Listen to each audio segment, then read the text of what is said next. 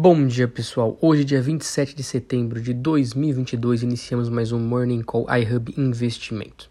Bom, hoje a agenda está vazia, as bolsas aproveitam para respirar depois de cinco quedas seguidas.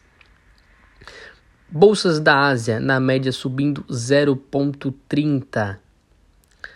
Europa, na média, subindo 0,40.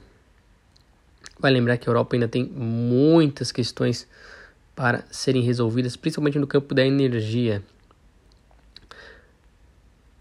Bolsas americanas com alta de 1,39 o S&P 500, Nasdaq Bolsa de Tecnologia com alta de 1,43. Vale lembrar que a Bolsa Americana está naquela região de suporte mínima do ano.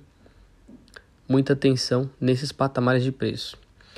Índice de commodities subindo 1% hoje, com destaque para o petróleo com alta de 1,43% e o minério de ferro que subiu 1% nessa madrugada.